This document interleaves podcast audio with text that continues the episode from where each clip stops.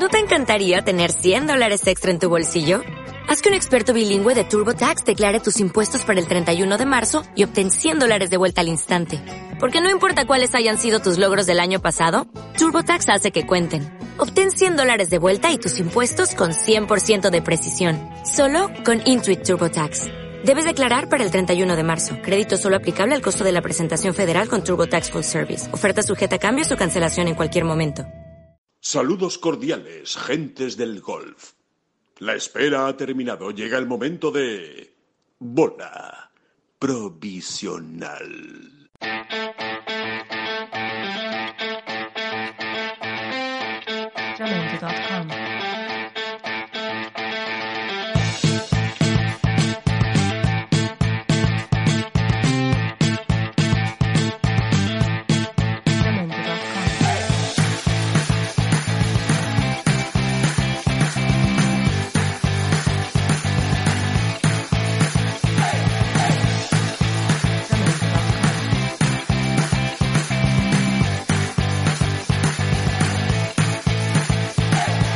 Hola, ¿qué tal? Muy buenas y bienvenidos todos a esta nueva edición de la bola provisional eh, de Ten Golf, el podcast de Ten Golf, novena bola provisional. No está, no está nada mal, ya de- seguimos con las maletas hechas. Don David Durán, muy buenas. Muy buenas, ¿cómo andamos? Pues nada, muy bien, de, de viajes, ¿no? Eh, la semana pasada lo grabábamos desde, desde Dubái y hoy estamos en un sitio extraordinario, ¿no? Cuéntele, cuéntele a nuestros queridos oyentes dónde estamos, David. Bueno, pues ¿dónde vamos a estar, no? Donde estamos...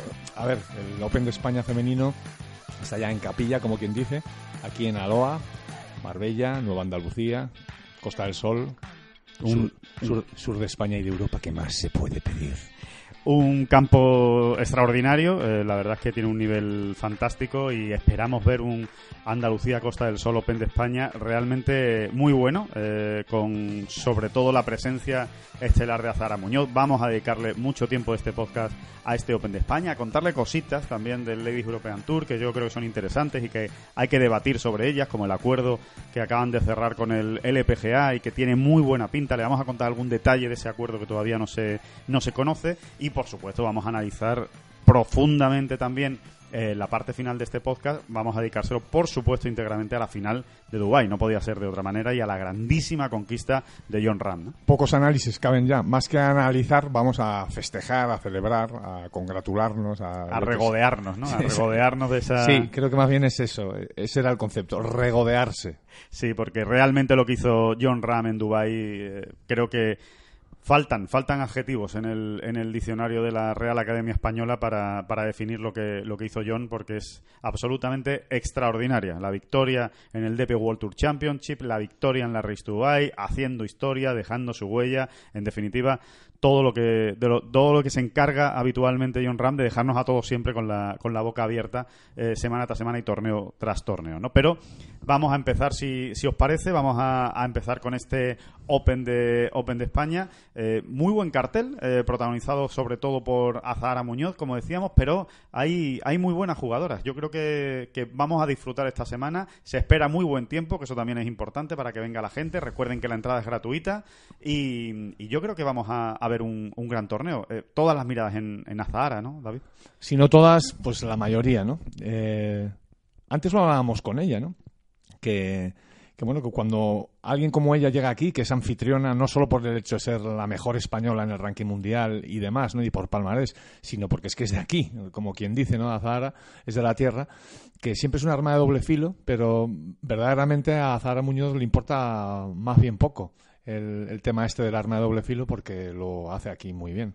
Sí, de hecho, eh, hay que recordar que tiene dos Open de España de los últimos eh, cuatro que se han disputado. Precisamente aquí ganó en, Uno lo ganó aquí. en Aloha, efectivamente, que además fue en su peor temporada en el LPGA. Venía de sufrir mucho durante todo el año, venía además eh, bastante baja de moral y de confianza. Bueno, pues aquí consiguió encontrar ese duende que tiene ya en su, en su casa, se llevó la victoria y después también ganó al año siguiente en Guadalmina defendiendo título. El año pasado ganó Anne Van Dam, la jugadora holandesa, otra grandísima ganadora de este Open de España. Ojito con el palmarés eh, de este torneo que está, que está realmente bien.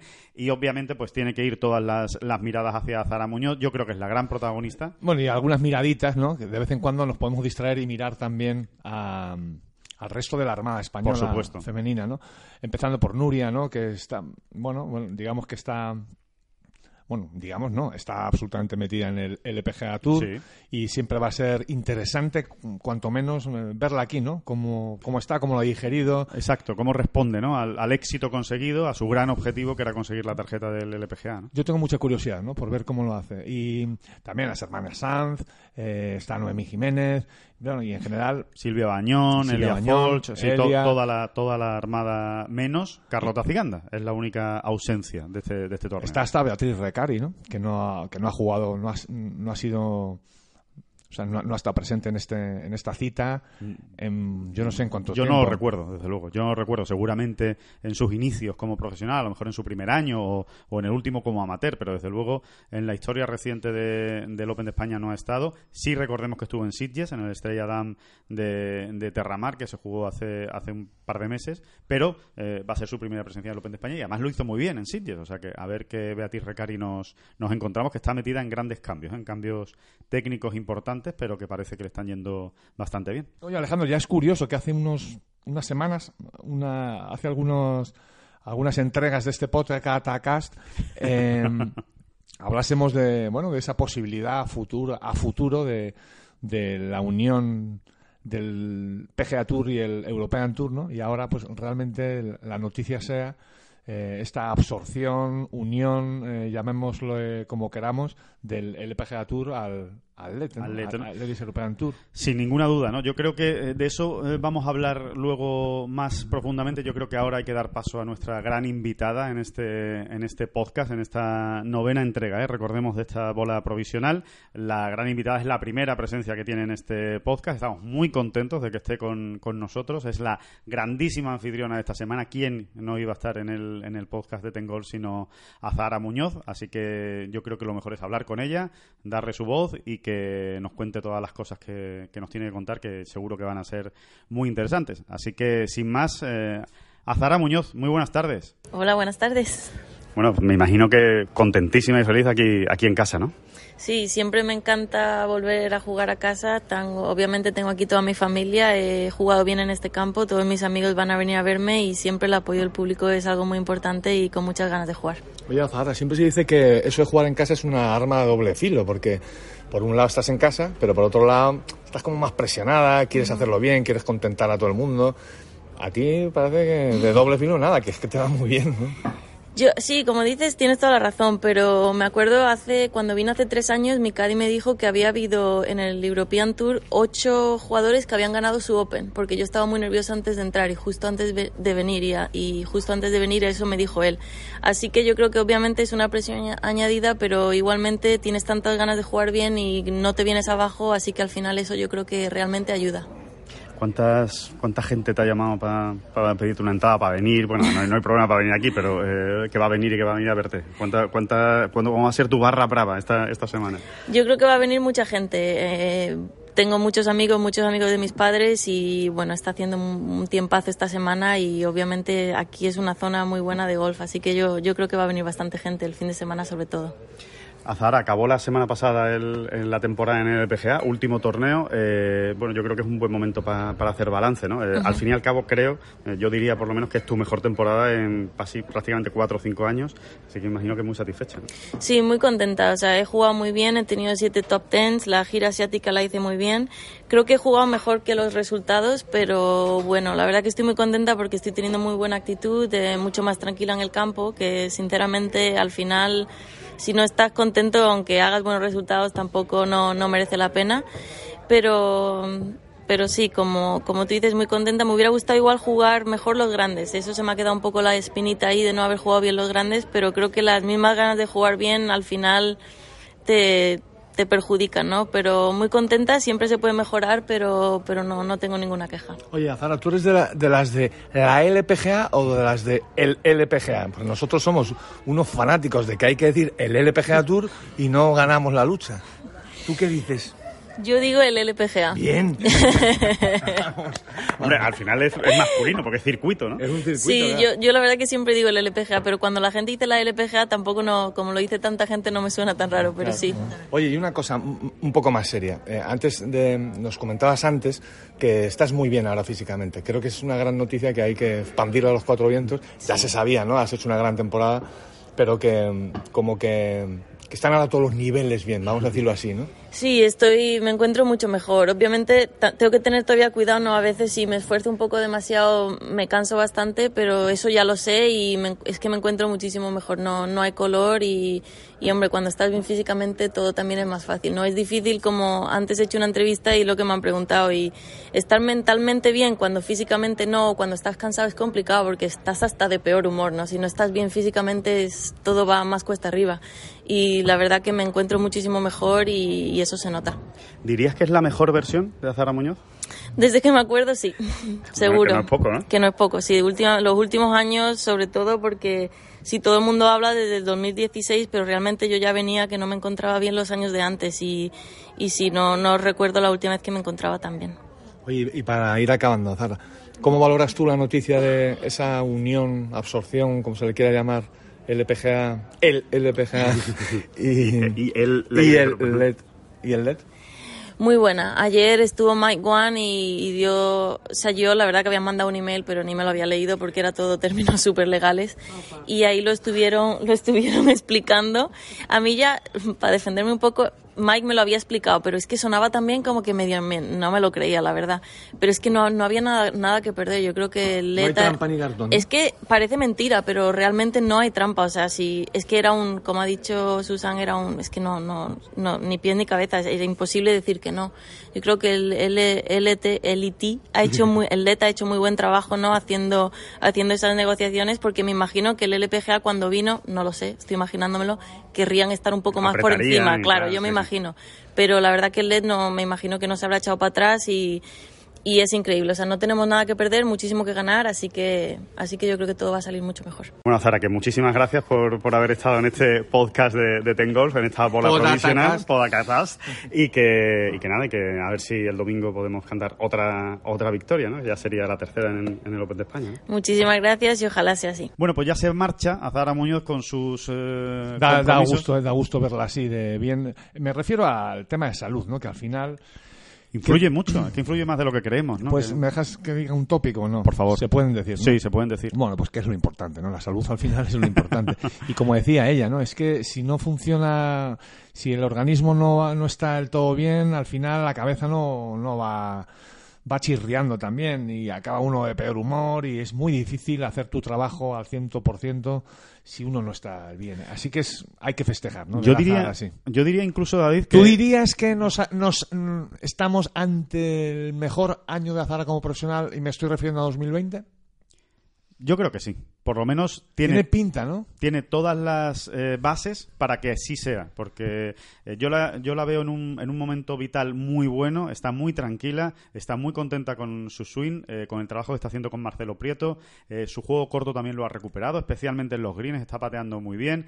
Ha hecho siete top ten este año, que es mucha tela. Es verdad que le ha faltado quizá estar más cerca de ganar algún torneo en el circuito americano, pero ya sabemos Ese es que el salto, ¿no? Ese es el salto para 2020, ¿no? El luchar de una manera más decidida y más clara y más abierta en los últimos nueve hoyos del domingo por la victoria y ya puestos a pedir, pues que eso ocurra también de alguna manera en alguno de los grandes, ¿no? Efectivamente, es lo que le falta a Zara. De hecho, ese salto en los grandes que, por ejemplo, Carlota sí lo, sí lo ha dado Pero ya. le brilla, le brilla la pupila, ¿eh? Cuando Sí. habla de los grandes. Así que, venga, vamos a esperar en... Sí, hay que... Vamos a confiar en ello porque sigue siendo una jugadora muy joven y que tiene todavía mm, muchísimo camino por recorrer. Sí, yo creo que está en plena, en plena madurez ¿eh? Eh, en cuanto a deportista. Y yo creo que eso tiene que ser una, una buena señal. No olvidemos la Solheim Cup que hizo, ¿eh? que no hace tanto tiempo que, que ha pasado y fue uno de los grandes valores del, del golf europeo en esa, en esa Solheim. Hombre, si uno habla de madurez, qué mejor, qué mejor espejo donde mirarla que, que una Solheim Cup, que un evento de este tipo, ¿no? Ahí es donde son ese tipo de citas, resumiendo, que separan a los buenos de los muy buenos. Completamente de acuerdo, David. Y donde además ejerció con mucha naturalidad de una de las líderes, como una de las líderes del, del equipo, ¿no? Y, Y lo que te rondaré, Morena, porque Azahara lleva, esa, lleva ese perfil, ¿no? Va a acabar siendo, ya lo es, ya lo es, gran líder del equipo europeo. Eh, acabará siendo capitana, por supuesto que sí, Sin a ella le apetece duda. muchísimo y será bonito, ¿eh? será bonito. Estaremos vivos cuando Azahara sea capitana. Hombre, yo espero que sí. Yo espero sí. Lo que no sé si, si, si creo- esto si el podcast seguirá emitiéndose. Yo pero- creo que tú sí vas a estar vivo, fíjate. ¿Sí? Yo, Bueno, en- pues yo te lo agradezco. Por el, cuanto- por el deseo te lo agradezco muchísimo. En cuanto a mí, tengo algunas dudillas. No hay ninguna, no hay ninguna duda, vamos a estar vivos, lo vamos a ver, lo vamos a disfrutar Sí. y que nadie dude, que nadie dude que ahí estará Tengol para contarlo, por supuesto, porque hombre, por si favor. no- si no esto no tendría ningún sentido. Eh, vamos a hablar de, cosi- de cosas, yo creo, interesantes del, del circuito europeo. Lo decíamos justo antes de empezar a hablar con, con Azara Muñoz, que la hemos tenido aquí en directo en el podcast. Eh, ¿Qué va a pasar entre el circuito americano y el circuito europeo? La noticia saltaba ayer, una noticia muy importante. Es verdad que se lleva mucho tiempo hablando de, de este tema, de la posible fusión, absorción, integración del Ladies European Tour dentro del LPGA. Concretamente se lleva hablando desde hace dos años. Yo recuerdo que en el Open de España de Guadalmina, precisamente en el, en el mismo torneo que este, ya estuvimos hablando con Carlota y con Azara de esta posibilidad y ellas la veían con buenos ojos. Bueno, pues ya se ha hecho realidad, ya se ha fraguado. De la mano de Marta Figueras-Dotti, todo hay que decirlo, que ha sido la gran negociadora de este, de este acuerdo, y con Mike One. Es, eh, pues, ¿se acuerdan de aquello de Mourinho, de lo de Special One? Pero One O- O-N-E, de, de en inglés, del especia- el número uno, ¿no? Especial número uno. Bueno, pues en este caso es el Special One, Michael One, porque lo que ha hecho en el LPGA desde que está él en los últimos 10 años es espectacular. El año que viene vuelve a crecer el LPGA, más dinero, más torneos. Bueno, pues hay acuerdo entre el LPGA y el Ladies European. Y como buenos españoles, cuando hay un acuerdo de este tipo entre un mastodonte y un bichito un poco más pequeño, que sería una buena comparación para el. LPGA y el LED, como buenos españoles decía, pues uno dice, "Eh, ¿dónde está la trampa? El gato encerrado. ¿Dónde Vamos está? a buscar el gato encerrado. Bueno, pues parece que no lo hay, ¿no? Parece No que, lo hay. Parece que realmente Marta ha luchado y ha, y ha negociado con mano dura, ha tomado las riendas del asunto, vamos, hasta donde podía tomarlas, pero que ha, ha defendido su parcela, muy bien defendida y realmente es mucho lo que tiene que ganar el, el LED. Sin ninguna duda, es mucho lo que tiene que ganar. Hay que decir que es un acuerdo entre iguales, eh, aunque evidentemente el LPGA va a llevar el, el ritmo y la, y, la, y la voz cantante, evidentemente. La va a llevar, la va a llevar. En las decisiones es que se tomen. No, se- no tendría sentido de otra manera. Sí, vamos a contar algunos, algunos detalles que hemos podido Da saber unas ya. pinceladitas, Venga, hombre. la primera yo creo que es que eh, es un acuerdo al 50%, lo que estábamos diciendo, o sea, se van a repartir al 50% la- las ganancias, digamos, del, del torneo, que el LPGA va a meter dinero, o sea, viene con el dinero por delante, estos señores, eh, no se andan con bromas en el circuito americano, y que el voto de calidad lo tiene Mike Wang. Es decir, cuando haya eh, decisiones que estén al 50%, es decir, que el LPGA piensa una cosa y el LED piensa la contraria, y, y en los votos sale 50-50, bueno, pues va a decidir eh, Mike One, va a decidir el, el LPGA qué es lo que se hace, ¿no? En cuanto a torneos, en cuanto a preparación de campos, en cuanto a, a premios, bueno, muchas cosas, ¿no? Que se tienen que acabar decidiendo. Alejandro, una cosa muy concreta que creo que, que interesa mucho a la gente. ¿no? ¿Qué va a ocurrir, por ejemplo, en, a la hora en, el, en el reglamento en el sentido de el ascenso a división, ¿no? O sea, o el pase del LED al LPGA Tour. Bueno, pues este año 2020, según nos hemos enterado, eh, las cin- me parece que son las cinco primeras o por ahí del ranking europeo mm, pasarán directamente, tendrán una entrada directa a la final de la escuela del eh, LPGA Tour. Cuidado, eh, que, el, que el premio no es malo. Eh. Eh, pasas directamente a una final en la que hay 156 jugadoras y consiguen la tarjeta las 25 primeras. O sea que no está, no está nada mal. Perdón, 90 jugadoras y consiguen la tarjeta Exacto. las 25 primeras. O sea que es un- una puerta abierta del LPGA interesantísima. Pero es que la- el asunto va más allá, porque es probable que ya desde el mismo 2021, es decir, dentro de dos temporadas, ya el, el- el acceso sea directo. Es decir, Exactamente como ocurre en el Simetra, David. Exactamente, que las cinco, vamos a decir las cinco primeras, las diez primeras, las ocho, las- vamos a decir las cinco de momento, primeras del ranking europeo, pasen directamente o ten- obtengan los derechos de juego en el LPGA Tour. Exacto, ¿no? Con lo cual, eh, bueno, estamos hablando ya de una cosa muy interesante para el circuito europeo. Yo creo que lo que se consigue con esta, con esta medida, con este acuerdo, es que las grandes figuras jóvenes, eh, sobre todo las amateurs que se van a dar, van a dar el primer paso profesional, que se acaban de pasar a profesional, no solo tengan que pensar en me voy al Simetra, que es la única manera que tengo para entrar en el LPGA. No, le va a dar la tranquilidad a las jugadoras europeas, españolas, irlandesas, italianas, alemanas, de no tener que irse a establecerse a Estados Unidos, a Florida o a donde sea para jugar el Symmetra y entrar en el LPGA. Va a ser una entrada directa desde el LED, con lo cual va a mejorar sin ninguna duda la calidad del circuito. Claro, un, buen ejemplo lo tenemos, por ejemplo, en ese grupo tan numeroso y variado de españolas que este año ha estado Sin ninguna duda. ahí eh, eh, jugando el Simetra, ¿no?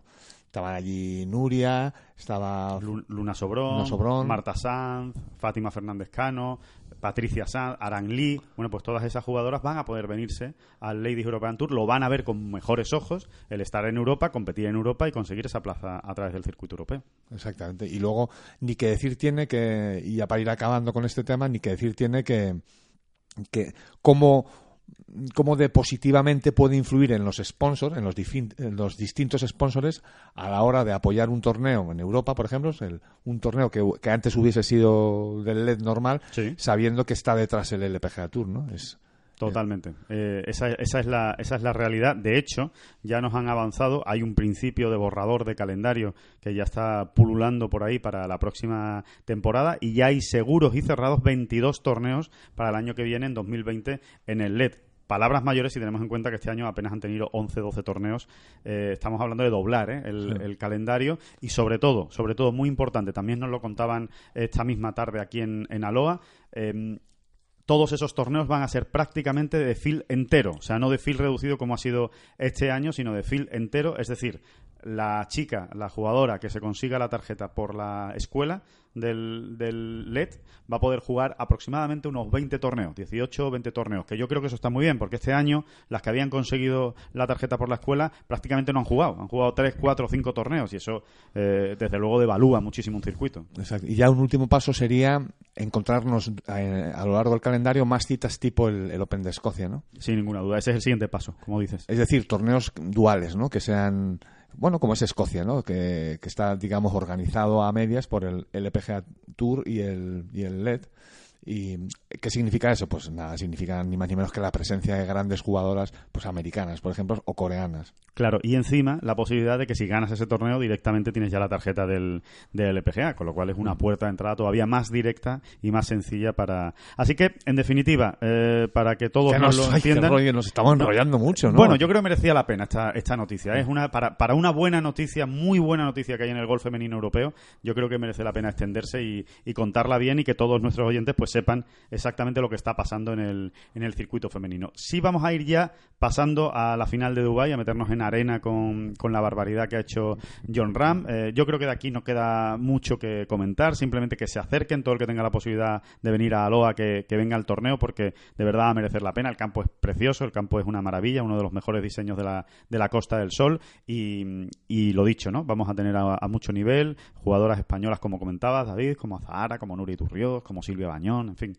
Que, que hay que bueno, y hay dos o tres pinceladas también, diríamos que de luz y de color, que se suele decir en estas cosas, que también le dan gracia al torneo, como la presencia de Cheyenne Boots, la, la sobrina de Tiger, la presencia de Cristina Kim, Cristina sí. ¿no? que acaba de sacarse la tarjeta por el LPGA. Así que Está- nada, está- hombre, y también a lo mejor te encuentras eh, de paseo con Susan Petersen, ¿no? correcto. Que no va a jugar, es una pena. ¿Por qué? ¿Por qué te la encuentras, David? No, porque parece ser que tiene una casa por aquí, ¿no? Ha estado, Efectivamente. a- hoy mismo está aquí en el club, ha asistido a una reunión, a la reunión que había precisamente mm, por todo este tema de la unión de los dos grandes circuitos.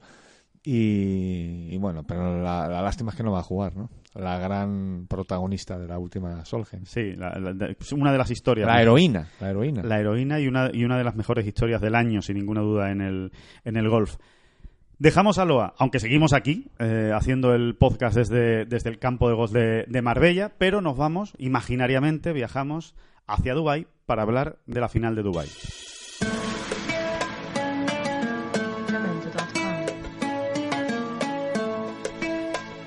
Bueno, pues lo prometido es deuda y vamos a hablar de la final de Dubai. tenemos a un invitado muy especial en este en este podcast que nos va a acompañar durante todo este análisis del DP World Tour Championship y que no es otro que José Manuel Cortizas, eh, compañero e incluso amigo de que escribe habitualmente toda la información de golf en las páginas y mucho más que golf en las páginas del, del correo del el que antes se decía el correo del pueblo vasco que yo ya no sé si se dice así o se dice solo el correo Corti muy buenas cómo estás Se dice solo el correo. bola provisional, bola, bola. Muy buena. Oye, que teníamos ganas ya de tenerte aquí con nosotros otra vez, ¿eh? Que estuviste en el primero, ahí inaugurando en el Open de España este magnífico podcast. Estás realmente en todos los podcasts porque... Sí, sí, porque hay que aclararlo. Eh, de Corti es la voz que dice aquello de... ¿Cómo es, Corti? Eh, gentes del golf. Se acabó la espera. La espera ha terminado. Aquí comienza bola provisional. Pero bueno, eso mejor- lo dices tú mucho mejor que nosotros, o sea que... Así que... Pues muy- eh, gra- gracias, gracias por, por contar conmigo y bueno, pues encantado de estar, de estar aquí otra vez y sobre todo, joder, que te cuento, una semana, fíjate que ha sido para lo que a nosotros compete a nivel ya local, ¿no? Pues fantástico con, con, con- esa gesta que, que ha conseguido John Ram, ¿no? Tengo entendido, Corti, que, que, que- que habéis ido a tope, ¿no? Con este tema el, el lunes, que incluso fue abriendo el, el periódico, ¿no? El, el correo. Sí, sí, eh, lo que, lo que otrora parecía un sacrilegio, ¿no? Era dejar en segundo plano un partido del Athletic en la portada, ¿no? Además, un partido del Athletic importante porque había ganado en Pamplona y debía llevar el Osasuna, Osasuna, perdón, pues treinta y tantos jornadas sin perder en casa y tal y cual, ¿no? Y, el Athletic mucho tiempo sin ganar y ya sabéis que aquí el Athletic es religión, es filosofía y es casi una razón de ser y bueno, pues conseguimos que, que la imagen que primara fuera evidentemente la de John Ram porque esa sí que es una gesta que nos hace todos los días, ¿no? Es una auténtica barbaridad lo que está consiguiendo el morrosco de Barrica y bueno, pues estamos súper orgullosos y felices de que sea uno de los nuestros y yo creo que seríamos tontos si informativamente no lo, no lo aprovechamos así. ¿no? Corti, quizás no sea para sacar la gabarra, ¿no? ¿Gabarra se dice? sí. Es la gabarra, ¿no? La gabarra, sí, sí. Quizá La no sea- gabarra, pues la gabarra, la gabarra está aquí, sí, la, la gabarra No, que- sigue que- existiendo, está en el, en el Museo Marítimo. Exacto, que Eh, quizá no sea para sacarla como cuando el Atleti ganaba la liga, pero, pero bueno, es que este muchacho lo que ha hecho es ganar el orden de mérito europeo 28 años después de un tal Severiano Ballesteros que a la sazón era el único jugador español que lo había conseguido. Eh, empezamos por ahí, creo que todo el mundo lo sabe perfectamente, pero no podemos dejar de recordarlo porque es un auténtico hito. Sí. Yo creo que, yo creo que la gente es, es curioso, ¿no? Porque lógicamente eh, escribimos eh, a nivel del periódico para una inmensa mayoría de lectores que no siguen el golf y que no tienen ni idea de golf.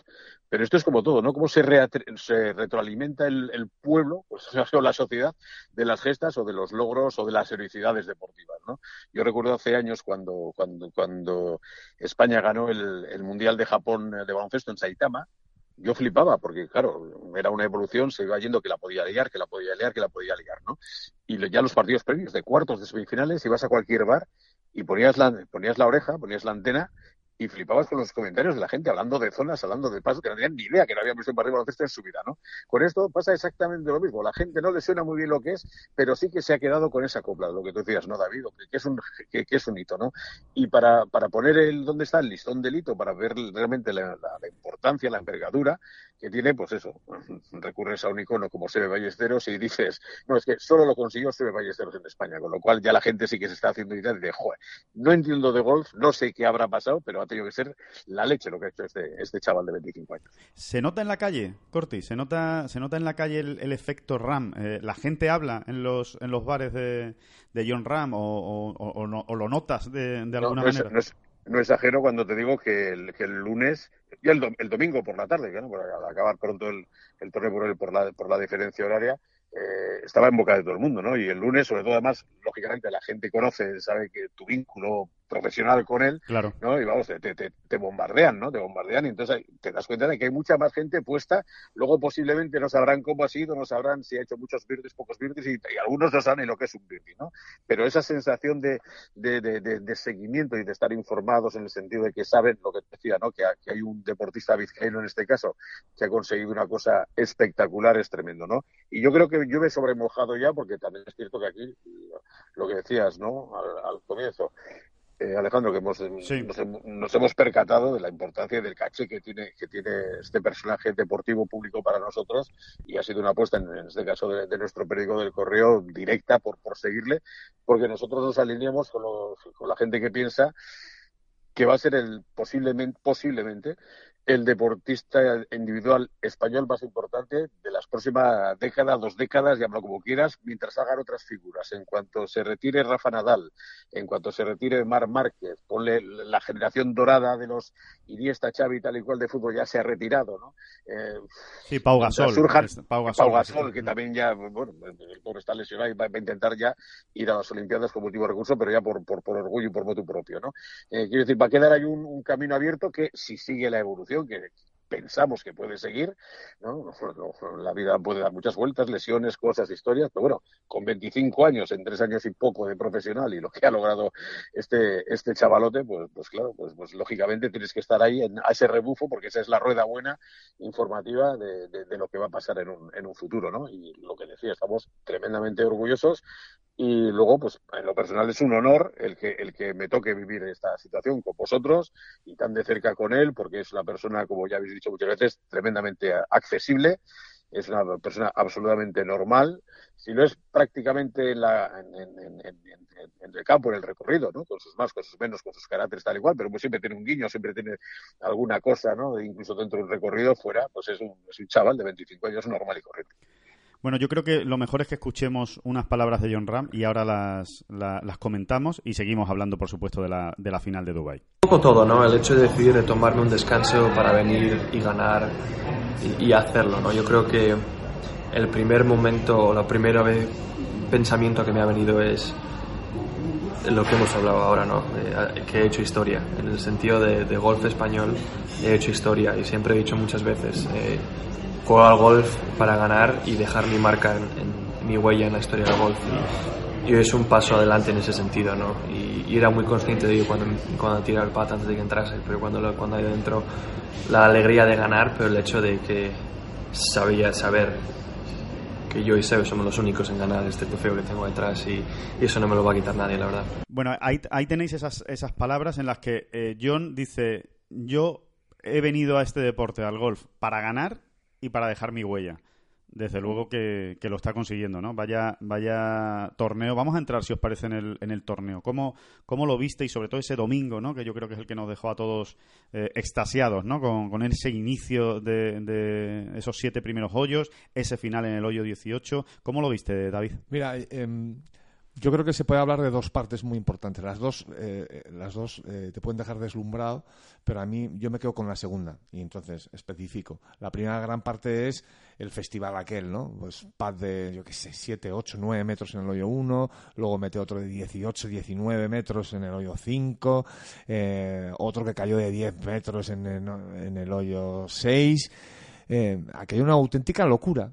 Eh, pero parecía hasta irreal casi ¿eh? sí era irreal pero yo creo que todos hasta el mismísimo John de, eh, estaban pensando bueno esto no es normal en algún momento no entrarán porque por muy grande que veas el hoyo eh, pues en algún momento dejan de entrar para mí lo verdaderamente sorprendente lo que de verdad me sigue haciendo pensar eh, pues eh, en todo esto de lo que hablaba Corti ahora mismo ¿no? de, de la proyección que tiene y de lo que se puede esperar de John Ram es ese tripateo en el hoyo 15 cuando realmente estaba pateando, tenía una opción más o menos razonable de Verdi, vamos, o sea, la, la, podía meter, sobre todo después de lo visto, de sí. lo que había hecho ya.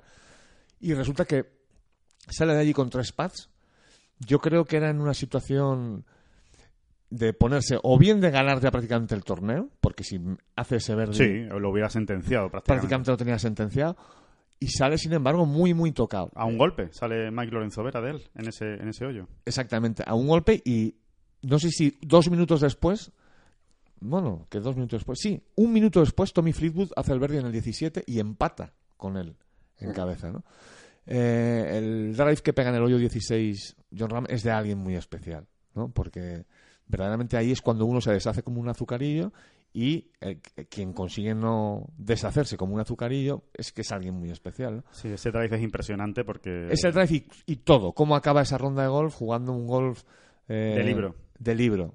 Sin fallar ni un golpe, tirando al sitio donde había que tirar. Sangre fría, inteligencia y precisión, ¿no? ¿Qué, más se puede destacar, no? Sí, incluso en el segundo golpe del 18 que acaba en el bunker, está buscado ese bunker. Él sabe que es eh, el fallo bueno en ese, en ese hoyo. No es un mal golpe, ni mucho menos. De hecho, se demuestra, ¿no? Con la sacada de bunker luego y pat para ganar. Sabía lo que estaba, lo que estaba haciendo y hay que quedarse, por supuesto, con, con ese, como dice David, ¿no? Yo estoy totalmente de acuerdo. El drive del 16, el golpe de salida en el 17 con toda la presión es un hoyo muy, muy, muy, muy, muy, muy difícil. eh, eh, ese hoyo 17, ese par 3. Y, Te eh, los, la pone, te los pone de corbata. Te Sí. los pone de corbata viéndolo ahí in situ y sobre todo jugándose lo que se está jugando. ¿no? Es que solo Está se ve claro. agua. Es que, el- de hecho, Sí, sí, sí. desde el tee, el, el green ese se ve muy pequeño. eh, y, y está el y bunker. están pegando, ¿qué? Un hierro 6, hierro 5, Hierro ¿no? 6, hierro 5. Es un, es un tiro muy complicado. De los más complicados yo creo que se hacen en ese campo. De hecho, eh, hay una estadística curiosa, ¿verdad, Corti? Que es que eh, John no ha hecho todavía ningún birdie en ese, Es en el ese único, hoyo. el único, el único hoyo, sí.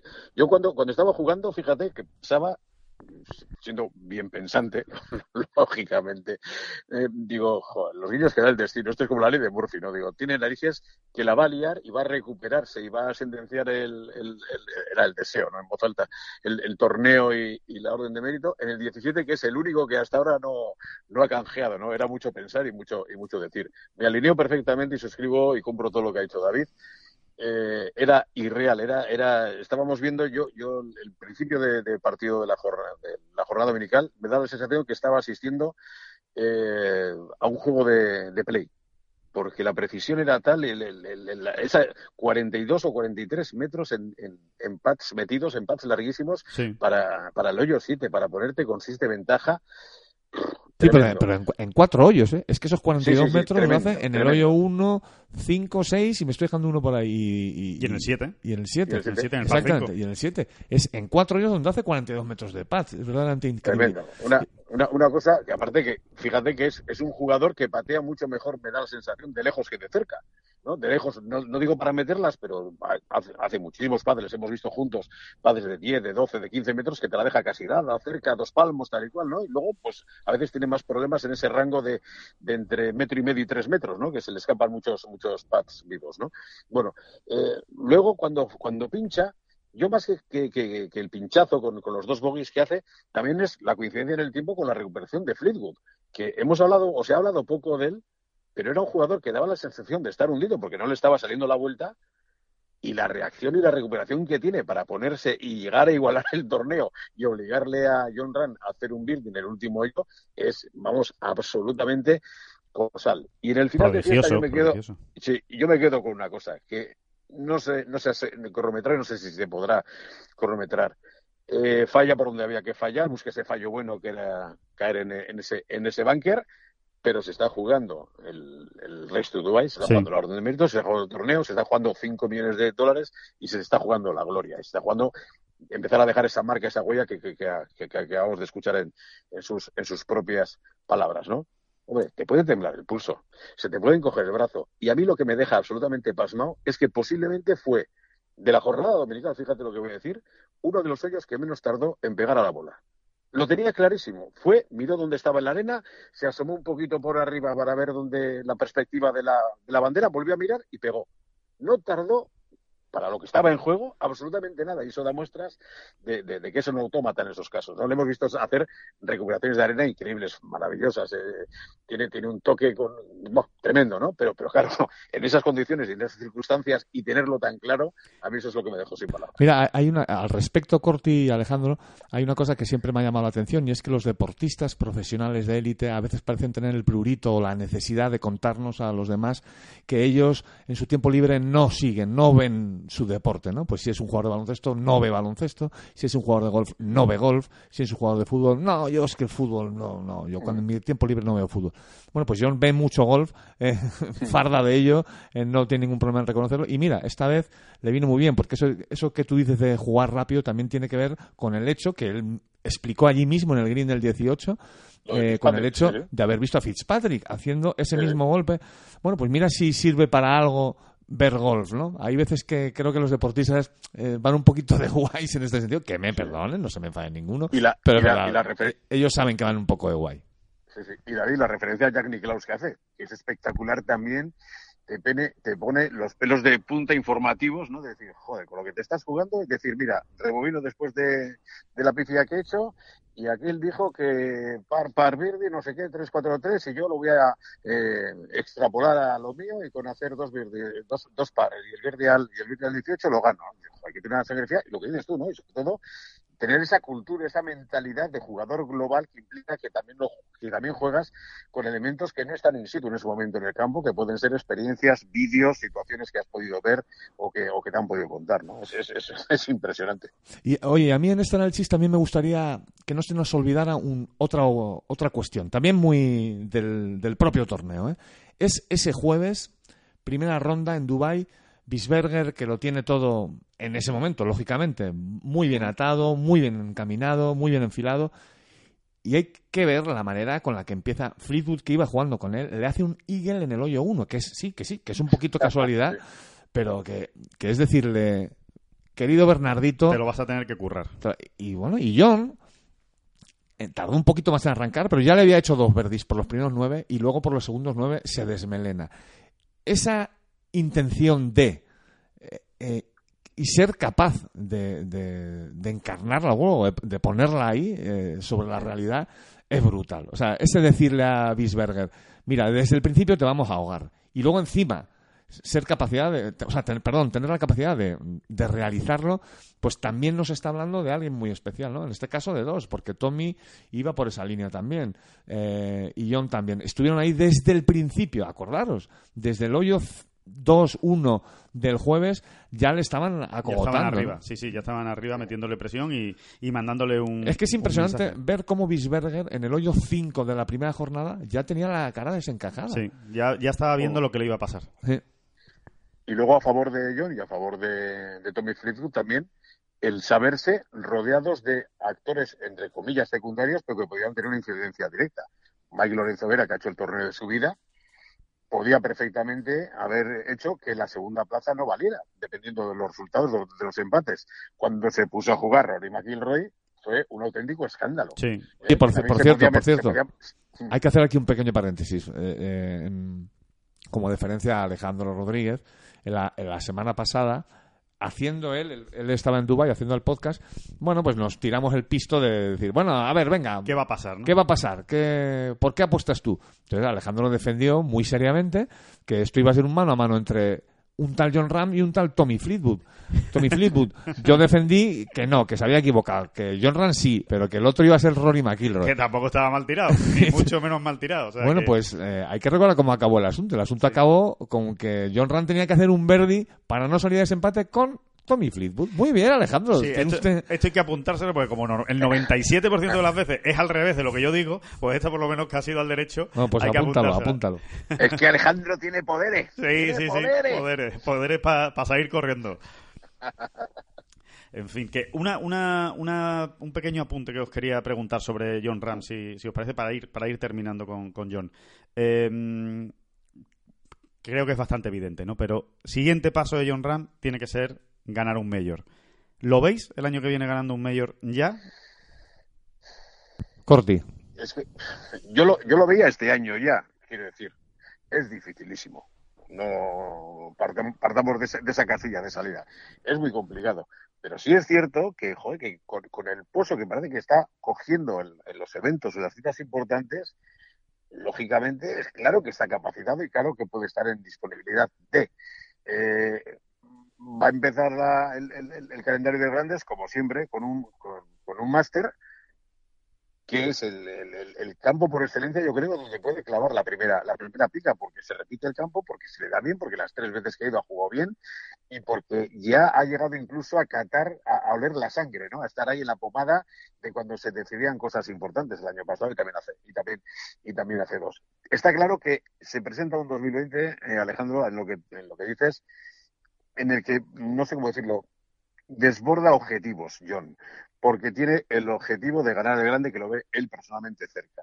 Tiene el objetivo, lógicamente, es año Ryder de clavar su segunda pica. Y de sacarse la Eh, espina también, ¿no? Aunque acabase... es, sacarse la espina de, de- de- de- de los partidos de dobles de puntuar más, efectivamente y tal cual. Y encima, en, en campo americano, que por lo que comenta la gente, pues debe ser una, fantástico el ambiente en contra que hay, que, ¿no? que lo hace todo muy especial. Sin Y duda. luego, lo que le veo cachondísimo, con perdón de la expresión, es con saber qué se siente teniendo en el cuello una medalla de oro olímpico. Le veo cada vez, en cuanto puede, hacer referencia a las Olimpiadas, hace referencia a ello. eh, le veo absolutamente mentalizado. Yo creo que, que tiene una temporada ilusionante, muy importante, y con esos tres y con esos tres frentes abiertos, que yo sinceramente creo que alguno de ellos va a caer.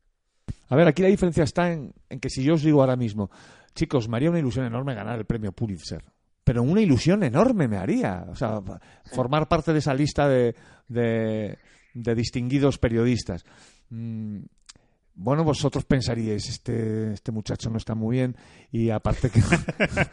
Pero no es por lo del Pulitzer. Este muchacho no Es está porque bien. te conocemos. este muchacho no está muy bien y, y aparte no se cree lo que está diciendo, ¿no? Eh, la cuestión aquí, y perdonar que a veces sean eh, razonamientos de perogrullo, pero es que creo que es lo importante y lo que distingue a unos de otros. La cuestión aquí es que cuando John, como bien decía Corti, eh, cada vez hace más referencia a, a ver qué se siente o qué se sentiría con una medalla de oro colgada, eh, es, que, es que el muchacho se lo cree. Bueno, es que está empezando a ganarla. De hecho, en el momento en el que ya está diciendo esas cosas. de la manera, a mí me gustaría entrar en la cabeza de esta gente y, y investigar, ¿no? Cómo, qué tipo de conexiones neuronales o qué tipo de, de, de- de chispazos hay allí dentro pa- para que verdaderamente piensen una cosa creyéndosela de esa manera, ¿no? Porque es lo que distingue realmente. Es que este, este, este muchacho de Barrica llegó a Dubai y no era boquilla. Es No, que él no. decía, hombre, pues vamos a ver, pues sí, hombre, pues sí, claro, que, que hombre, pues es- no esperaba llegar con ninguna opción, así que, oye, pues mientras la haya, pues claro que sí. a por... y- Bueno, concretamente, la frase que dijo fue: No esperaba llegar con tantas opciones. Que la tanta opción era primero o segundo. O sea que.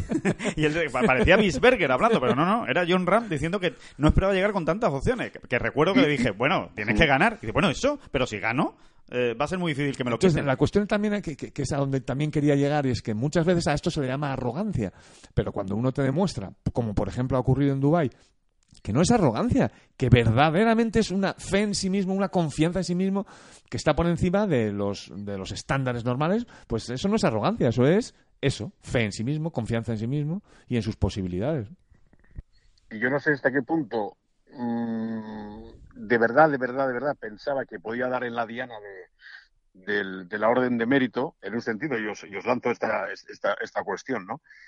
Eh, bueno, tiene decidido el, calendario que tenía decidido descansar estas seis semanas, ¿no? Porque para, encontrarse bien, para desconectar, todo tema, tal cual, pero claro, eran seis semanas en las que había dos o tres torneos importantísimos de roles series y puntaban mucho para, para, el, para el final de temporada del circuito europeo, en el que iba perfectamente eh, clasificado, ¿no? Y no cambia. Igual cualquier otro eh, eh, jugador te cambia y dice, bueno, pues por si acaso voy a ir a Turquía Bueno, eh, Corti, al a, hilo de lo. al-. Al hilo de lo que estás diciendo, es que es muy interesante. Eh, meto el paréntesis porque va al pelo. Bisberger cambió el calendario. Bisberger no iba a jugar en Sudáfrica. Y jugó Claro. en Sudáfrica porque dijo, oye, claro, claro, digo, claro, a ver claro. si a ver si rasco aquí unos puntos más. Y, y cambió su calendario precisamente por eso. Claro, en, en honor a la verdad, y todo hay que decirlo, ¿eh? Eh, si somos honestos, también hay que decir que en ningún caso era un objetivo de John. O sea, John este premio eh, siempre lo vio como una situación de si me lo encuentro, pues perfecto. Eh, para Bisberger, eh, digamos que tenía aún más importancia, ¿no? O sea, Perfecto, pero, pero una cosa simplemente, David, después de los resultados que había hecho últimamente, eh, y se le había puesto tan de cara, totalmente de acuerdo, es verdad. sí, entonces eh, eh, dices, no es un objetivo, pero coño, ahora lo tengo, lo tengo a tiro. Puedo cambiar, igual hacer un pequeño ajuste en, el calendario y jugar dos torneos más. Voy a seguir descansando cuatro semanas en vez de seis y a poco que rasque en esos torneos voy a llegar a, la- al, desenlace final de Dubai pues igual mejor colocado o, primero o, con, o, que valen unos puestos más, no sé, ¿no? O con menos o con menos rivales directos en, en el, en el camino y sin embargo le da exactamente igual y llega como, como llegó. Había cinco eh, jugadores que en principio con más o menos opciones, pero tenían opciones matemáticas de, de, de- de conseguirlo. Y mira, pues eh, digamos que ha llegado a la cumbre por, por la vía más, más complicada. Sí, pero eso responde más a un, a un tema que ya se ha hablado en este Potata-cast eh, otras veces y es la claridad que tiene este, este jugador con solo 25 años en el sentido de haber encontrado ya su camino, o sea, su sistema, su método, el modo que él tiene de, rendir, de competir, porque al final a John, a todos, ¿no? Lo que les gusta es competir al máximo nivel o sea, sentirse competitivos y- y- y lo acabas de describir muy bien, Corti. Él es incluso capaz de sacrificar la posibilidad de llegar con más opciones a un, a un, a un objetivo pues tan, tan goloso Sí, por el simple hecho de saber que de esta manera él va a competir mejor, ¿no? claro. Y, y- Dándose descanso, etcétera, etcétera, etcétera. Y además lo, lo demuestra, ¿no? También le pasó en el US Open, ¿no? Eh, venía de una mala Sí. época, se tuvo un parón prácticamente de cuatro semanas y quedó tercero en el US Open peleando hasta el final. O sea que, que él se conoce bien se- y se conoce cada vez mejor. Cada, cada semana que pasa se conoce un poquito mejor yo. Oye, hablando de John y de los majors, que tenemos todo el derecho a soñar, a, a ponernos cachondos, como decías tú, Cordy, con esta cuestión, pero que también debemos ser muy conscientes de que el golf no es un deporte, mm, digamos, que escapa un poco a la norma general del deporte de alta competición, porque es cierto, es, al final Federer, cuando pasa a cuartos de final en un Major, ya han ido eliminando a otros jugadores, ¿no? Aquí eh, te estás enfrentando a los mejores los cuatro días y además no solo a los mejores, sino que además te estás enfrentando a un, a un campo de juego, ¿no? Que es tu mayor rival.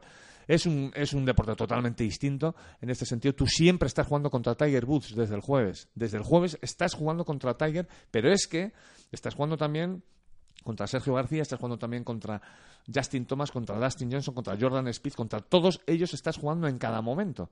Eh, Solo ocurre, solo ocurre. Es como si el Madrid eh, jugase todas las semanas a la vez contra el Athletic, el Barcelona, no, estás jugando contra un rival y contra ese tienes que sumar los puntos. ¿no?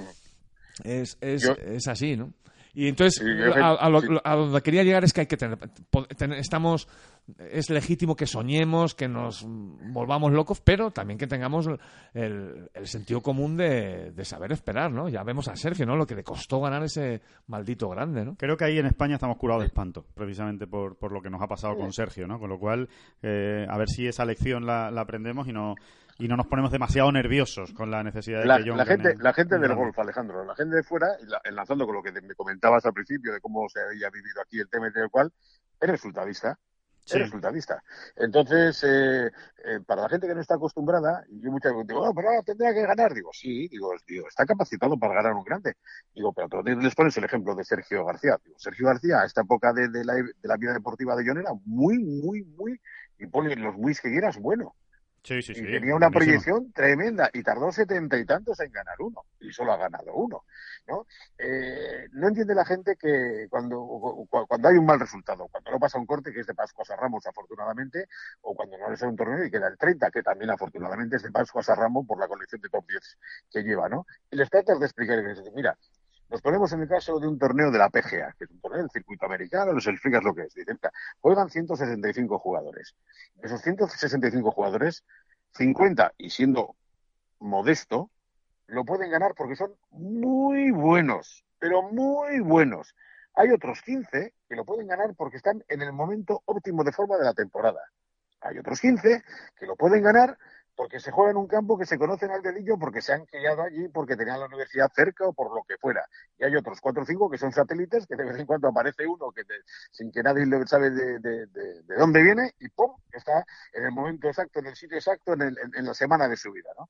Y la gente le cuesta entenderlo, ¿no? Porque le dices tú, vas al mundo del tenis y, y- en cada grande la, la quiniela real de, de candidatos es que es de 6, 5, 8, 10.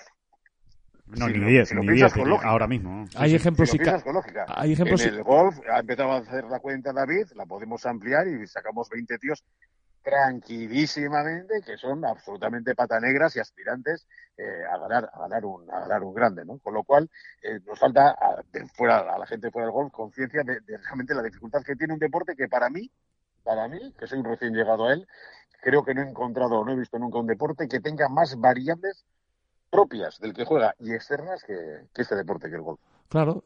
¿Quién, ¿Quién ha pensado alguna vez en los últimos años que Gary Woodland es un mal jugador? Nadie. Gary Woodland, todos, el que sepa más o menos de golf sabe que es un gran jugador. Vale, dicho lo cual, ¿quién hubiese apostado a favor de que Gary Woodland iba a ganar el US Open ni más ni menos? Pues muy poquitos, o por no decir nadie. Eso es el golf. Eso es el golf. Eh, no ocurre en tenis. Algo, esta situación que acabo de escribir no ocurre en tenis. Y luego vamos más allá. Ahora que estábamos hablando de Race to Dubai y de ranking europeo, Colin Montgomery, ocho veces ganador de la Race to Dubai, siete veces seguidas de esas ocho. No ganó nunca un grande. Es- jugó dos desempates, dos desempates para ganar un grande. Los perdió los dos. Jim Furyk, eh, ¿qué vamos a decir de Jim Furyk? Ha ganado un grande. Eh, Dustin Johnson, el, el misericordia y grandísimo Dustin Johnson, de momento solo lleva uno. Ricky Eh, Fowler no ha ganado ninguno. Ricky Fowler no ha ganado ninguno. Eh, es que el mismo Jason Day, que hubo momentos en que parecía que nos, que nos iba a comer a todos por los pies, pues ha ganado solo uno. Justin Thomas solo lleva uno. Claro que luego hay otros. eh, se puede mirar desde otro punto de vista. Jordan Spieth ha ganado más, Rory McIlroy lleva ya cuatro. Pero ojo con los casos de los que estamos hablando. Que esto no es llegar y ponerse a ganar grandes como quien se come rosquillas. La gran, la gran duda es, si, y eso es- sería para otro programa, para otro podcast, es si creéis que va a ser, eh, no sé, contagioso, valga la palabra, el ejemplo o la filosofía o el modus operandi de Bruce Koepka. Es decir, ¿creéis que van a proliferar jugadores buenos, evidentemente, que se van a concentrar solo en ganar grandes o van a intentar concentrar la temporada solo en ganar grandes, como le pasa a él? Es que, es que lo de es que de Koepka es rarísimo. O sea, es que eso es muy difícil. Eso es decir, yo me voy a plantear eh, llegar en forma a los grandes, eh, esto, este torneo lo voy a encarar de una manera diferente y me lo, y lo voy a ganar. Es que, es que eso no existe. O sea, evidentemente los grandes jugadores de- del golf mundial encaran toda su temporada para llegar en forma a los grandes. Pero después llegar y ganarlo eh, es realmente increíble. Es que lo de Koepka es un caso único. Sí, yo creo Es, que. aluc- es alucinante. Lo, lo- lo más normal es que lo, que lo prepares, lo encares, lo definas y quedes en un top 10, que sería un, un buen grande, ¿no? Hacerlo, pero claro, ganar es, ganar es otro tema. Completamente de acuerdo, pero bueno, igual voy a decir una tontería, ¿no? Que, y, y dentro de unos meses, pues me os, est- estáis riendo de mí. Pero Espera, espera, repite, repite lo de voy a decir una tontería. voy a decir una tontería. No, no, no, dile Alejandro, no, no, No, no, no, no, pero que también os digo una cosa. eh, Es impresionante lo que ha hecho Cuevca, pero igual no vuelve a ganar un grande aquí a ocho años, ¿eh? Perfectamente, sí, sí, sí, totalmente es así. O sea, totalmente de acuerdo. Lo que hay una cosa que sí que está muy clara y es que él consigue eh, concentrarse de una manera mucho más estable y adecuada y desde luego mejor en las semanas de los grandes. Tiene más confianza aún en las semanas de los grandes para ganar que en una semana de torneo regular, porque además él siempre lo ha explicado y, y como está convencido de esa teoría, de que en los grandes hay muchos jugadores que se descartan a sí mismos por la propia presión de jugar un grande, pues él cree que hay menos candidatos a ganar. Un, Es una teoría de Jack Nicklaus, ¿eh? en concreto, vamos. Fue, bueno, al- o al primero que sal- yo la se la escuché, o leí, mejor dicho, ¿no? Sí, y la ha hecho suya Koepka y desde luego le, le funciona y le, y le va bien. Eh, En este, en este sentido... Explicará, explicará cuál es la teoría. Eso, que, que como en, en los grandes hay mucha gente que llega muy presionada y con, y Ah, con bien, bien, mucha, perdón, perdón. y con mucha ansiedad por conseguir un buen resultado, pues ya se autodescartan ellos. Entonces estás compitiendo contra un film mucho más mucho más pequeño, ¿no? En, en teoría, que, que después eso eso tiene muchas aristas, ¿no? Pero eh, al hilo de al hilo de, de John Ram, de los grandes, eh, de lo que se ha visto esta semana en Dubai, a mí me gustaría eh, preguntaros por Sergio García, porque eh, yo creo que ha hecho una de ha, dado dos, tres o cuatro pasos adelante esta, esta semana eh, en Dubai por cómo se le ha visto, sobre todo por la actitud. Eh, yo hacía mucho tiempo que no me encontraba a un Sergio García tan, tan tranquilo, tan feliz, eh, tan convencido de por la línea en la que está trabajando y, lo que está encontrando. Creo que la asociación con Ramón Vescanza para el Pater de momento está funcionando muy bien. Es verdad que lleva nada más que una semana trabajando con él y me da muy, muy, muy buena espina Sergio para el año que viene. A ver, tú estabas allí yo creo que con jugadores o deportistas del tipo de Sergio García es muy importante el cara a cara, fíjate lo que te digo, ¿no? O sea, el, el ver cómo respira, cómo está, cómo sonríe, cómo no sonríe, cómo anda por el campo, cómo no anda por el campo, eh, a qué hora llega, a qué hora se va, en fin, eh, todas esas cosas, ¿no? Eh, por decirlo mal y pronto, ¿no? Tú sabes lo que sí, te sí, se entiende perfectamente. Al final tú estabas allí y, y me fío mucho de, de ese feeling, ¿no? Porque a Sergio hay que verle in situ, ¿no? Y, y luego, por otro lado, desde donde yo pueda ver, es verdad, no solo por, por esas sensaciones, ¿no? Sino por el resultado también. Está, bueno, no olvidemos que ganó también en Holanda, ¿eh? Sí, sí, sí, sí. Y- Y fue un fin de semana de menos 10. El mejor de todo el fin de semana junto con John Ram y Paul Waring, que también hicieron menos 10. Yo creo que podríamos resumirlo de una manera. Sergio García tiene ganas de marcha y no tengo yo tan claro que esas ganas de marcha, de marchote, eh, eh, las tuviese tanto años atrás o otros años, ¿no? Tiene muchas ganas de marcha, de darle la réplica a los jóvenes, de, de estar ahí y de, ojo, ganar otro grande. Creo que Sergio por primera vez ha hablado de ¿y por qué no? Vamos a, ¿Por qué no voy a luchar por ganar otro grande, mi segundo grande, ¿no? Creo que eso eh, distingue mucho a este Sergio de, de otros. Vamos a escuchar, si te parece, Corti, unas declaraciones de Sergio justo después de acabar en, en Dubái y ahora te pregunto tu opinión sobre, sobre Sergio. sobre todo confiando en lo que en lo que estaba haciendo no y, y- y, bueno pues confiando también eh, eh, cuando vine pues estoy hablando con, con, con todo mi equipo incluida mi mujer y tal y para para tener claro la- lo que quería hacer no con, con Ramón con el pad y, y con el swing no Eh, sintiéndome más como pegando pegando muchos más draws eh, en los momentos que tenía que pegarlos y, y sobre todo después de pegarlos, aunque no saliera el golpe perfecto, eh, seguir confiando en ello en otro, en, en- en uno o dos hoyos más adelante, ¿no? No irme y- y ir como encogidito ahí, ahí, he pegado una a la izquierda, pues ya no pego más, ¿no? Y eso es lo que, eso es lo que más me ha gustado de, de toda la semana. Bueno, pues ahí estaba eh, García eh, explicando cuáles son esas buenas sensaciones, lo que ha encontrado con el pad. Eh, Corti, ¿tú, ¿tú lo ves también metido en la, en la pelea el año que viene? Yo me alegro por él, lo primero, soy sincero, porque no me estaba gustando nada el Sergio García que hemos conocido, en, yo creo que los dos, desde que ganó el máster, ¿no? Prácticamente, los dos últimos años, ¿no? Un Sergio García distante, malhumorado muchas veces, no le salieron los resultados, cada vez más encerrado en sí mismo, recurriendo a su hermano, pero además justificándolo para llevarle la bolsa como que no quería tener a nadie que tuviera ascendencia sobre él este tipo de cosas. Se estaba convirtiendo en una especie de, no sé si la palabra será acertada o no, una especie de ermitaño.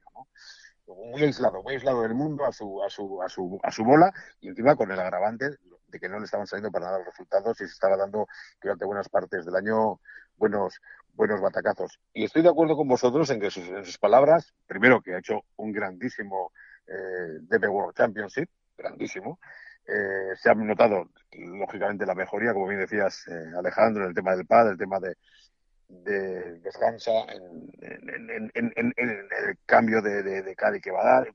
Todo ese tema de cosas quiere decir que algo se mueve en Sergio García. Pero me ha gustado sobre todo también cuando se ha referido hablando a John Ram, porque también ha habido veces que se les ha tratado de, enfrentar de alguna manera, ¿no? Lógicamente son, son deportistas, son deportistas profesionales y el mérito de uno, no digo que vaya en demérito del otro, pero le tiene que espolear porque el que quiere ser es ganar tú y ser tú el número uno, ¿no?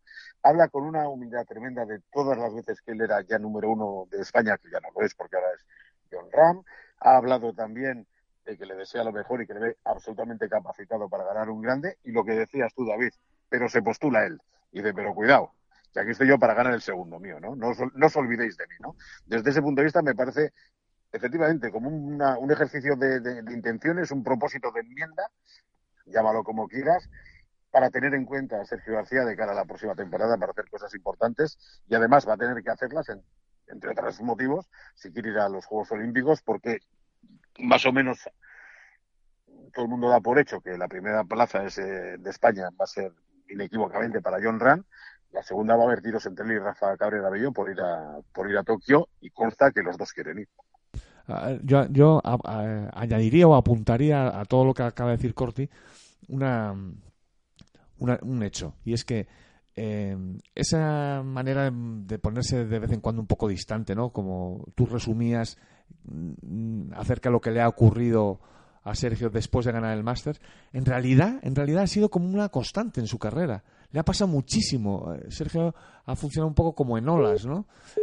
Eh, em, le ha pasado mucho. De eh, épocas donde se encerraba un poco más en sí mismo, como buscando, buscando, buscando algo, y luego iba floreciendo de nuevo, eh, siempre dentro de, eso sí, una regularidad excelente, porque, eh, o sea, una regularidad en la excelencia, porque no olvidemos que desde que ha ganado el Máster ha ganado en Valderrama, ha ganado en Holanda y no sé si mejor ha ganado alguno más por ahí. En Singapur ganó. Y ganó en Singapur, o sea que, que Lo que, dentro... lo que pasa es que le hizo mucho daño desde el punto de vista de imagen, David, el tanto rosco continuado en el resto de los grandes no pasando cortes, ¿no? Completamente. Eso sí que completamente. era absolutamente anormal. Eso era absolutamente anormal para un jugador de un caché extraordinario de los mejores del mundo. Sí, y, y él mismo lo- se, se miraba al espejo y no se reconocía. Decía, pero, que- pero vamos a ver, si yo incluso... ¿Qué me se- está pasando? no? ¿Qué me está pasando? Si yo incluso en semanas malas el corte lo pasaba del tirón. Ni ¿no? lo miraba. ni lo miraba. Y, y eso ha dejado de pasar. Creo que si Sergio consigue, aunque vaya a cumplir 40 años el próximo mes de enero, si no me equivoco, eh, todavía tiene mucha carrera por delante. Si consigue darle mayor estabilidad a eso que tú hablabas, Corti, de encerrarse en sí mismo, de, la- la parábola del ermitaño, ¿no? Si consigue evitarla eh, en este tramo largo que le queda de carrera, eh, ojo, mucho ojo. Bueno, pues eh, vamos a ir terminando con este análisis de la, de la final de, de Dubái, porque nos queda todavía el gabinete de curiosidades del, del querido Oscar, Oscar Díaz, que en breve lo vamos a, lo vamos a tener. Así que nada, eh, despedirte, Corti, que muchísimas gracias por, por haber estado con nosotros, que siempre es un honor que nuestro presentador e iniciador del, del podcast eh, esté con nosotros y que seguro que te vamos a seguir dando la, la, la tabarra eh, de vez en cuando para que nos comentes de esa manera tan maravillosa como hace siempre todas las cosas de John Ram. La gabarra es lo que le vamos a dar. La La gabarra. gabarra. Voy, a hacer, voy a hacer una sección de la gabarra.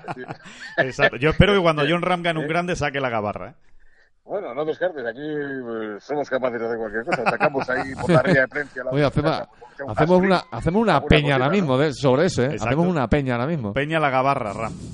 No, no estaría, no, esta- no estaríamos. Ya tiene dos, ¿no? un par de peñas de amigos de John Ra, Sí. tal y cual, que le montaron por aquí en su, en su día. No son muy activas, pero vamos, bueno, pues poco, poco, poco a poco, ¿no? Yo creo que eso, resumiendo, hay que estar para estar orgullosos el golf español, el golf vasco y el golf vizcaíno por lo que nos, nos, nos compete, el golf americano también, porque ya es medio de, de Arizona, de Scottsdale, con lo cual el, el- es, es una bienvenida a otro proyecto de gran jugador que, bueno, le vamos a tener ahí y ojalá nos dé muchísimas alegrías y sobre todo que nosotros podamos vivirlas in situ como el cabrito de Alejandro ha vivido allí que le ha tenido la, la, la, la Es suerte. que es, es Yo que es un tío, ahora- es un tío súper ¿Sí? guay, Alejandro, que se ha dado guay, Sí, y luego viene a Loa. Y ahora me lleva otra vez otra ración. Puedes imaginar Alejandro Qué la perro semana de, soy, qué "Joder, perro soy". joder, sí, vale, solo gana cuando tú no vas, cuando tú no ganas. Bueno, pues me la tengo que comer, ¿qué voy, qué voy a hacer? Porque, porque es cierto, ¿no?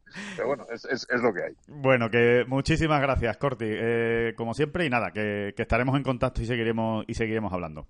Saludos cordiales. Jamendo.com.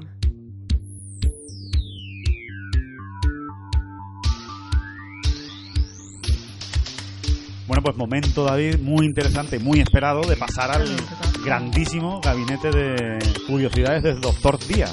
Exactamente, abrimos, abrimos una puerta al conocimiento y al saber. Muy buenas, doctor Oscar Díaz. Doctor Oscar, Dios mío, qué, qué, qué título, qué, qué responsabilidad. No, yo me quedo en sol- soldado raso, en Oscar Díaz y ya está. Ha sonado muy raro de doctor Oscar. Es la primera Sí, no sé, a mí me suena como a teletienda. un como, como a doctor, pero como en, como en Argentina, ¿no? Los doctores, los doctores argentinos son doctores en todo tipo de, de materia. Bueno, Oscar, ¿qué tal? ¿Cómo, cómo va todo? Bien, bien, eh, entretenido como bien sabéis, seguimos desactivando bombas en, en boom de vez en cuando y, y la verdad es que el panorama está eh, interesante, Muy está más que interesante. Muy Pueden bien. comprobarlo nuestros oyentes todos los días a las 8 en Antena 3. Una Tin, pequeña ton, tin. puntita. Ahí está la cuña de publicidad. Cortesía del doctor Díaz. Que el, bueno, Oscar, que gabinete de, de curiosidades.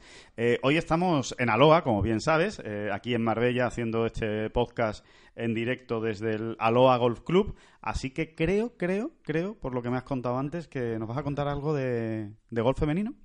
Exacto, de golf femenino y de literatura. Eh, la semana pasada, eh, después de las dos primeras entregas, que hablamos de cosas, de curiosidades relacionadas con el, con el cine y con el golf, la semana pasada ya nos metimos en el terreno de la, de la literatura y es el mismo terreno que hoyamos hoy. Eh, en esta ocasión, y también dado que estamos en semana grande para el golf español y semana grande para el golf femenino, pues nos llevamos eh, esta, este vínculo a- al terreno femenino, al terreno del femenino, con una de las protagonistas que está en Aloha. Vamos, Pero vamos, mm, ¿cuál? Vamos, esto ¿cuál? queda raro, esto eh, mucha palabra y poco contenido. Vamos a empezar a, a contar cosas para darle forma al asunto. Oye, hay que, hay, Bueno, que, hay que envolver, los paquetitos hay que envolverlos bien. Sí, Óscar, pero a veces eh, cuesta. Es como el retractilado de los CDs, maldito el inventor. No. en fin. Vamos allá. Eh, bueno, es posible que el nombre de Jordan Baker no le suene muy mucho a nuestros oyentes, pero junto a la Albertine de, Mar- de Marcel Proust al socio decano de, de Woodhouse o a James Bond de Ian Fleming, es el cuarteto de personajes literarios que eh, mejores golfistas son. Eh, esta señorita Baker eh, es, una, es una secundaria que aparece en la novela El Gran Gatsby de eh, Francis Scott Fitzgerald. Y es una, una muchacha de buena familia que se convierte en el interés romántico del narrador Nick Carraway, al que seguramente algunos oyentes recordarán porque lo interpretó eh, Tobey Maguire en la última versión de, de esta, de esta novela que se hizo en Sí. cine, El Gran Gatsby, que protagonizada, eh, protagonizaba perdón, eh, Leo DiCaprio y que es el principal amigo de este misterioso Gatsby. Tú dices Eh, Leo porque le es- conoces muy bien, ¿no? Claro, exacto. ¿no? Es muy- eres muy amigo Eso de es. Leo DiCaprio. ¿no? Exacto, eso es. Vale. Bueno, pues Jordan Bacon es, es caprichosa, es seductora, es glamurosa y se bate en la novela con las mejores amateurs de Estados Unidos y sorpre- sorprende a, a Nick Carraway por su duplicidad. Por un lado ejerce un atractivo irresistible, pero por otro lado, pues como es ciertamente ligera, sobre todo en el aspecto moral, pues Carraway está un poco un poco, bueno, en guardia, ¿no? Ante, ante esta chica que la atrae mucho. Y a Fitzgerald no se le ocurre la mejor manera de transmitir la, esta, eh, esta duplicidad del personaje, esta falta de escrúpulos, mencionando un confuso episodio en las semifinales de un importante torneo de golf en el que se acusa a Jordan Baker de hacer trampas al mejorar el lay de su bola. Ajá. Es decir, eh, Scott Fitzgerald llega a este nivel de detalle, no te creas que menciona de pasada. Sí, que eh, sabe de pues lo que está hablando. Sabe de lo que está hablando, efectivamente. Entonces, eh, bueno, pues como, como decimos, eh, este, este personaje, eh, Baker, posiblemente sea el personaje golfístico más memorable que ha trascendido las barreras literarias y que también ha aparecido un par de veces en el, en el mundo del cine, en ver- distintas versiones de, del Gran Gatsby, como la que hizo también en su momento, protagonizó Robert Redford. Y eh, Rob, Rob. Como, como cabe suponer, no salió de la nada, sino que está basado en alguien. Es- eh, la inspiración de, de Scott Fitzgerald le llegó al escritor estadounidense en 1915 mientras estudiaba en Princeton, cuando se enamoró perdidamente de una muchacha de la alta sociedad llamada Ginebra King. Y la mejor amiga de King, una que era su compañera inseparable, era una tal Edith Cummings, una de las mejores jugadoras de golf de los años 20. Entonces, eh, Ginebra King acabó, acabó siendo Daisy Buchanan, el amor imposible de Gatsby, en eh, la novela El Gran Gatsby, mientras que Cummings se transformaría en esta Jordan Baker de la que venimos hablando. Eh, sin embargo, no se tiene constancia de que Edith Cummings se viera envuelta en ninguna polémica de reglas. Era una jugadora impecable, una ma- magnífica jugadora de golf. Se graduó en 1917. La apodaban la Fairway Flapper. Las Flappers, no sé si os acordáis, que en, la- en los primeros años, los primeros años 20, pues eran ese estilo de muchacha alocada con esas faldas de vuelo Sí. que bailaban Charleston y tal. Bueno, pues era como la, la Flapper de, la, de los fairways, de las calles De de, las golf. calles de golf, ¿no?